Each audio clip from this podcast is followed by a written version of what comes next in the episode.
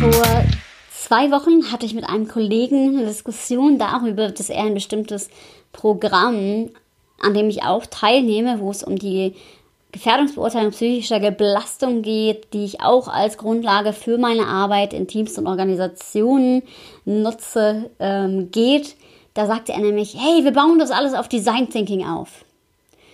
Und dann habe ich ihn gefragt, wie er das denn machen möchte und ähm, stellte dann fest, dass er im Prinzip nur die Prozessschritte rausgreifen wollte, was auch völlig in Ordnung ist, weil die Prozessschritte sind ja total sinnig und in sich stimmig. Und habe dann aber gesagt, du, aber was du da machst, ist dann kein Design Thinking.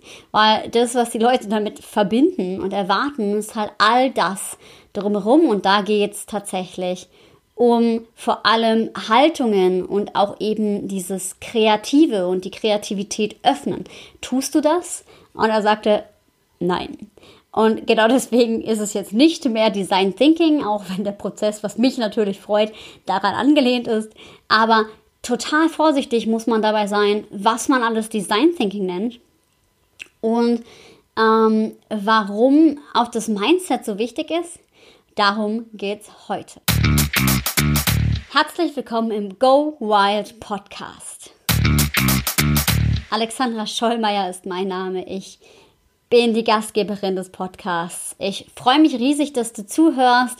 Ich selber bin Kommunikationswissenschaftlerin und Design Thinking Coach und ich unterstütze Teams dabei, ihr Teampotenzial auf kreative Art und Weise nachhaltig zu entfesseln. Warum ist das Mindset im Design Thinking wichtig? Mindset auch wieder so ein geflügeltes Wort, was so ganz häufig in der Coaching-Industrie verwendet wird und langsam auch so ein bisschen so, ja, ein bisschen einen komischen Beigeschmack bekommt. Aber nichtsdestotrotz ist das genau das, was ich meine. Also Mindset ist ähm, die, die Haltung, aber es ist eher dieses, ich finde, Mindset ist es, wie es eigentlich der Geist zusammengesetzt, ja, also was ist ähm, die, die ganze Bandbreite dahinter. Und deswegen ähm, auch beim Design Thinking spricht man tatsächlich vom Mindset, das spricht man ja auch beim Agilen. Und genau darum geht es jetzt. Was müssen Teams beachten? Weil manchmal scheitert es genau daran.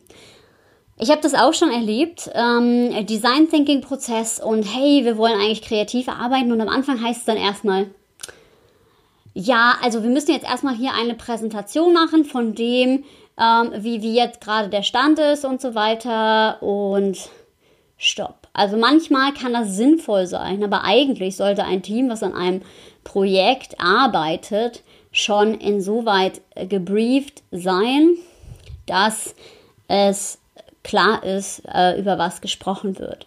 Und nochmal zu indoktrinieren, ähm, auf was das Ganze hinarbeiten soll. Und noch schlimmer, ähm, schon zu sagen, ja, wir wollen jetzt ähm, mit Design Thinking Dinge entwickeln und das soll rauskommen, das funktioniert nicht.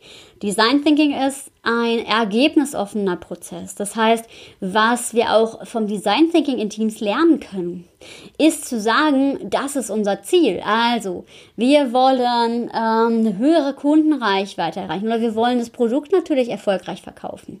Aber wir wissen nicht schon vorher, wie das geht, sondern wir ermitteln die Bedürfnisse des, des Kunden, ja, oder in, in meinem Fall halt eben des Teams oder der Organisation. Wir ermitteln Bedürfnisse und auf Basis dieser Bedürfnisse finden wir Angebote, die dazu passen. Und wir sagen nicht oder wir nehmen nicht sofort an, was, was die Zielgruppe sagt. Ja, also wir, weiß ich nicht, also wir wollen irgendwie den und den Kurs. Nein, wir finden heraus, was sind wirklich die, ähm, die Bedürfnisse. Ja, weil wenn äh, wir jetzt haben, zum Beispiel eine, eine, ein Interview oder ja, oder eine Befragung und da kommt dann raus, ja, die Kommunikation läuft nicht und ein Mitarbeiter sagt, ja, vielleicht können wir ja dann mal Kommunikationstrainings anbieten.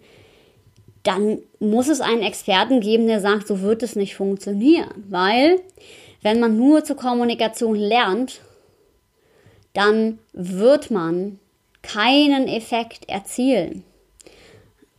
Ja, weil dann weiß man zwar, wie es geht, aber man hat es immer noch nicht im Team überlegt, wie man jetzt damit umgeht. Ja, und dieser Schritt fehlt dann häufig und es wird auch nicht immer gemacht, sondern es braucht dann nochmal einen Anstoß von außen durch den Coach, dass sowas eben funktionieren kann. Ja, und was wir auch aus dem Design Thinking lernen können, das habe ich in der letzten Folge schon sehr, sehr häufig gesagt, ist ähm, das Testen. Ja? Design Thinking funktioniert, wir gehen einen Prozess durch. Erstmal, wir gehen über die Kundenperspektive rein. Das heißt, wir ermitteln erstmal, was möchte unsere Zielgruppe. Im Team ist das eben das Team selber. Also was möchten alle dort? Wie möchten die am liebsten arbeiten? Denn nur wenn ich jeden mit seinen einzelnen Zielen abholen kann, dann wird da draußen richtig performantes Team. Wenn ich das nicht schaffe, dann wird der Fall sein, dass ein oder mehrere Menschen sogar äh, gehen, ja, dann kommt Fluktuation zum Tragen. Und ein Mensch ist nur dann gut und performant, wenn seine persönlichen Ziele und Werte zu denen des Teams, also dessen, was passieren soll, passen. Das dürfen wir nicht vergessen. Ja, das heißt, diese Zielgruppenanalyse, also was wollen eigentlich, und was will nicht nur ich, sondern was ist auch das Beste für das Team in dem Unternehmen. Ja, das finde ich auch immer ganz wichtig, weil sonst spielen wir irgendwie auf der grünen Wiese und wir haben uns alle lieb und wir tun nur was dafür, dass wir uns alle gut verstehen. Das ist halt auch nicht der Sinn und Zweck.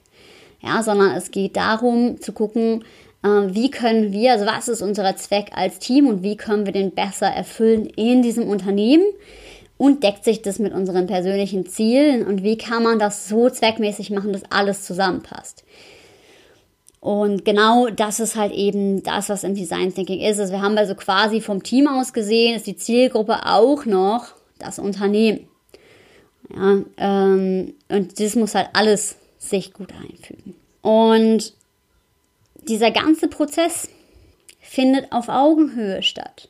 Auch da, wenn wir zumindest nicht zwischenmenschlich auf Augenhöhe sind, das kommt aber auch auf die Persönlichkeit tatsächlich an. Also, aber ähm, wenn wir zumindest im Design Thinking, wenn wir da nicht auf Augenhöhe sind, dann wird es keine echte Innovation geben, weil dann gibt irgendjemand den Ton an. Das heißt, tatsächlich ist die Anwendung von Design Thinking in ganz stark hierarchisch geprägten ähm, Institutionen manchmal schwierig, wobei das natürlich auch von dem neuzeitlichen Verständnis von wie arbeiten wir zusammen so ein bisschen weggeht.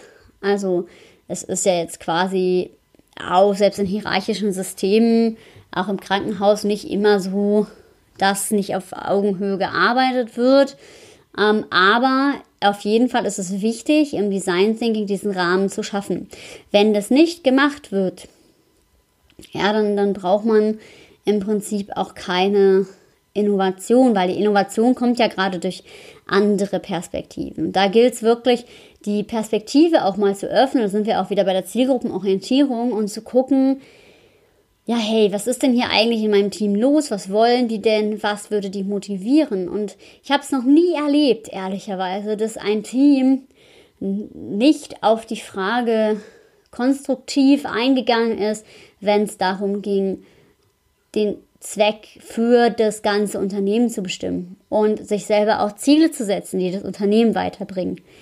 Ja, es geht aber trotzdem auch darum, die einzelnen Menschen zu sehen und eben auf Augenhöhe zu agieren und gemeinsam etwas zu entwickeln. Ja, gerade in, in der Produktentwicklung, wenn man es da anwendet, ist es halt ganz, ganz krass, weil ähm, dann ja, haben wir im schlimmsten Fall so ein Groupthink-Phänomen. Das heißt, die Autorität gibt was vor, ja, und alle anderen ziehen nach, weil sie Angst haben, was Falsches zu sagen und dann kommen nicht immer die besten Ideen bei raus.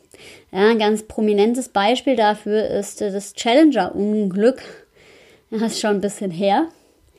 Ähm, aber das ist ja ein Raumschiff, was abgestürzt worden ist wegen eines Groupthink-Phänomens, weil die Autoritäten gesagt haben, obwohl viele ähm, Ingenieure in diesem Bereich gesagt haben, hey, das ist keine gute Idee, jetzt schon dieses Raumschiff abheben zu lassen.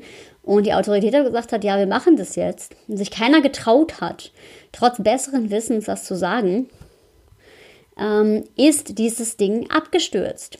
Ja, und das muss man sich vor Augen halten. Also es geht darum zu gucken, wie finden wir gemeinsam die beste Lösung. Natürlich ist es so, dass die Führungskraft dann am Ende hopp oder top sagen darf. Aber es geht erstmal in erster Linie darum, auf Augenhöhe zu begegnen und erst am Ende des Prozesses wird dann entschieden, welche Idee geht durch und da darf die Führungskraft dann auch gerne mit einsteigen. Aber dieses sich begegnen auf Augenhöhe, mal den Raum öffnen, nur damit entsteht wirkliche Weiterentwicklung. Ja, weil nur durch diesen Dialog kriegt man auch die Motivation von allen. Das letzte oder die letzten beiden Sachen, auf die ich gerne eingehen möchte, ist im Design Thinking das Thema wilde Ideen ermutigen. Ja, wie schon das Thema in der letzten Folge, auch Ideen mal zu verwerfen, wie das im Testing der Fall ist, ähm, ist es total wichtig, äh, was man sich auch mitnehmen kann, im Design Thinking wirklich mal den Raum zu öffnen. Und wenn da nicht der Raum da sein darf, es gibt es auch in Unternehmen, ja, wirklich was zu entwickeln und wilde Ideen zu spinnen, weil die sofort, ja, klein gemacht werden oder sofort zum Schweigen gebracht werden, diese Ideen, dann funktioniert auch hier Design Thinking nicht. Das heißt, ähm, es gibt auch noch diese, dieses Prinzip der Kritik, dass man die erstmal zurückstellt und einfach auch wilde Ideen ermutigt. Weil das heißt nicht, dass man wilde Ideen immer umsetzt, nur wilde Ideen führen uns dazu, dass wir zu den Ideen kommen, die einen wirklichen Unterschied machen und die echt anders sind und einem Unternehmen auch als Arbeitgeber zum Beispiel einen Marktvorsprung geben können oder halt eben auch in Produkten einen Marktvorsprung geben können. Und genau darum sind diese wilden Ideen, die zu erlauben, total, total, total wichtig. Und ja, genau darum geht's. Und ich freue mich, wenn du diese Mindset-Themen, also in der Nutzerperspektive, also was wollen die anderen eigentlich, das Testen, also das flexible Beibehalten, das Ausprobieren von Ideen und immer wieder überprüfen auch, ja. Also es geht ja nicht nur darum zu sagen, lustig, wir testen das mal, sondern wir überprüfen und optimieren immer wieder. Ja, es geht auch darum, das Ergebnis offen zu halten. Also wir haben ein Ziel, aber wie wir das erreichen, entscheiden wir auf Augenhöhe gemeinsam, damit auch alle mitziehen. Ja, das ist auch ein agiles Prinzip. Manchmal geht es nicht, klar. Ja, es gibt auch Dinge, die, die muss man da vorgeben, aber immer wieder auf zum Dialog einladen, total wichtig. Und zuletzt auch dieses wilde Ideen ermutigen, also sich wirklich mal trauen, wilde Ideen zu generieren, auch wenn man auch da sie vielleicht nicht alle wirklich mit ins Ergebnis nimmt aber zumindest mal wilde Ideen zu spinnen, von denen dann vielleicht eine die Idee ist, die wirklich das ähm, Bedürfnis der Zielgruppe und den Zweck des Unternehmens schafft. Genau, das war es tatsächlich von mir. Das Mindset ist total wichtig, nicht zu viel zu leiten, diesen Prozess, den kreativen Flow nicht zu unterbrechen, erst am Ende zu beurteilen, was genau brauchen wir davon und damit wilde Ideen zu generieren. Und damit verbleibe ich wieder mit sei mutig und hab wilde Ideen. Ich freue mich wie immer, wenn du dich mit mir vernetzt, mir auch gerne ähm, deine Fragen, Ideen, Wünsche für den Podcast gerne über LinkedIn oder Instagram schickst. Und ansonsten freue ich mich, wenn du mir hier falls du es auf iTunes hörst, eine Bewertung da lässt. Das hilft mir sehr, dass der Podcast und die Inhalte noch mehr Menschen erreichen können. Das wünsche ich mir, weil ich finde, diese agilen Themen sollten überall Eingang finden. Ich freue mich auf die nächste Folge mit dir und sei mutig und hab wilde Ideen.